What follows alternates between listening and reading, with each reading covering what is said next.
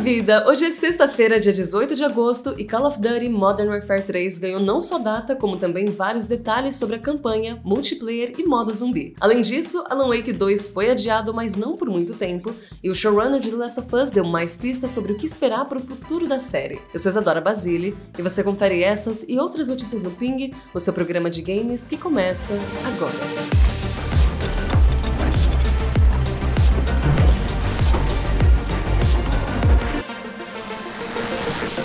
Como prometido, a Activision revelou oficialmente os primeiros detalhes de Call of Duty Modern Warfare 3, incluindo a data de lançamento marcada para novembro. Como o próprio nome indica, o jogo é uma sequência direta do Modern Warfare do ano passado e segue o Capitão Price e a sua equipe contra o supervilão Vladimir Makarov. A grande novidade da campanha, de acordo com o anúncio, é a liberdade de escolha do jogador sobre como lidar com as ameaças de cada fase, podendo ser agressivo ou furtivo e escolher caminhos alternativos no mapa. Já o multiplayer promete ser tanto uma celebração dos 20 anos da franquia, ao trazer mapas e mecânicas clássicas, mas ainda trazendo conteúdo inédito e uma movimentação de combate mais fluida. Pela primeira vez, também vai ser possível portar o conteúdo desbloqueado de um jogo para outro, com armas, operadores e mais de Modern Warfare 2 sendo levados para o Modern Warfare 3. E é claro, o modo zumbi vai estar tá de volta, desenvolvido pelo pessoal da Treyarch da série Black Ops. Essa versão conta com elementos de jogos de extração como Escape from Tarkov e vai ser possível cooperar com outras equipes de jogadores para enfrentar as hordas zumbis. Call of Duty Modern Warfare 3 chega em 10 de novembro para PC e consoles. Comenta aqui no YouTube as suas expectativas para o jogo da série.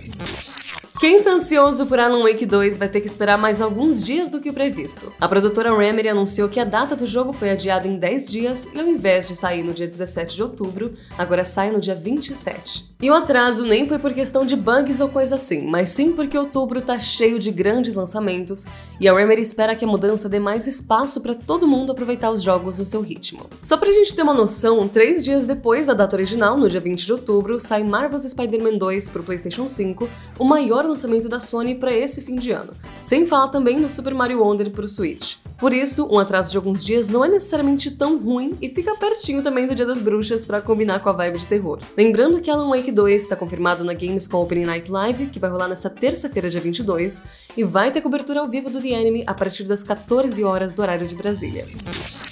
Ainda falando de terror, um novo jogo de The Walking Dead foi anunciado que vai te permitir mudar a narrativa da série de TV, e meu sonho é que lançassem um desses com Game of Thrones. Depois de ter os seus dados vazados, The Walking Dead Destinies foi oficialmente revelado pelo IGN e promete cobrir os eventos das primeiras quatro temporadas do seriado. Mas de acordo com o anúncio, você pode redefinir a história e escolher quem deve sobreviver ou não aos eventos marcantes da série. O jogo está sendo desenvolvido pelo estúdio brasileiro Flux Games em parceria com a Game Entertainment de Nickelodeon All Star Brawl. Ele sai no dia 14 de novembro para PC e consoles. A Microsoft anunciou o fim de uma era nessa quinta-feira, revelando que a loja digital do Xbox 360 vai ser desativada no ano que vem. A empresa revelou via Xbox Wire que a partir do dia 29 de julho de 2024 não será mais possível comprar nem jogos ou conteúdo adicional digital no 360, seja pelos consoles Xbox ou pelo site da loja. Vale notar que ainda vai ser possível baixar os jogos e DLCs que estiverem na sua conta mesmo depois do fechamento da loja. Mas se você quiser comprar algum jogo em específico no 360 só no digital, você tem até o dia 29 de julho. Uma parte significativa do catálogo do 360 é retrocompatível com o Xbox One e com o Xbox Series, mas de acordo com o site VGC, tem 220 jogos que devem desaparecer, incluindo Burnout Crash, Fez e vários jogos para o Kinect. Agora falando de adaptações de games, o showrunner da série de The Last of Us, o Craig Mazin, deu uma entrevista para o Hollywood Reporter falando mais sobre o que esperar das próximas temporadas. Em especial, ele deu algumas pistas de que a produção já tem uma ideia de quem vai interpretar a Abby, uma das personagens centrais de The Last of Us Parte 2, e que deve dar as caras já na segunda temporada. Mazin disse que eles talvez já tenham achado a atriz certa, mas que a greve de roteiristas e atores em Hollywood afetou esse processo. Mas ele também reforçou que a escolha para Abby era a grande prioridade da equipe. Ele também reforçou que os planos dele do Neil Druckmann de quatro temporadas parece que deve rolar, mas não descarta três ou até cinco temporadas para a série. A segunda temporada de Last of Us foi confirmada, mas ainda deve demorar justamente por conta das greves.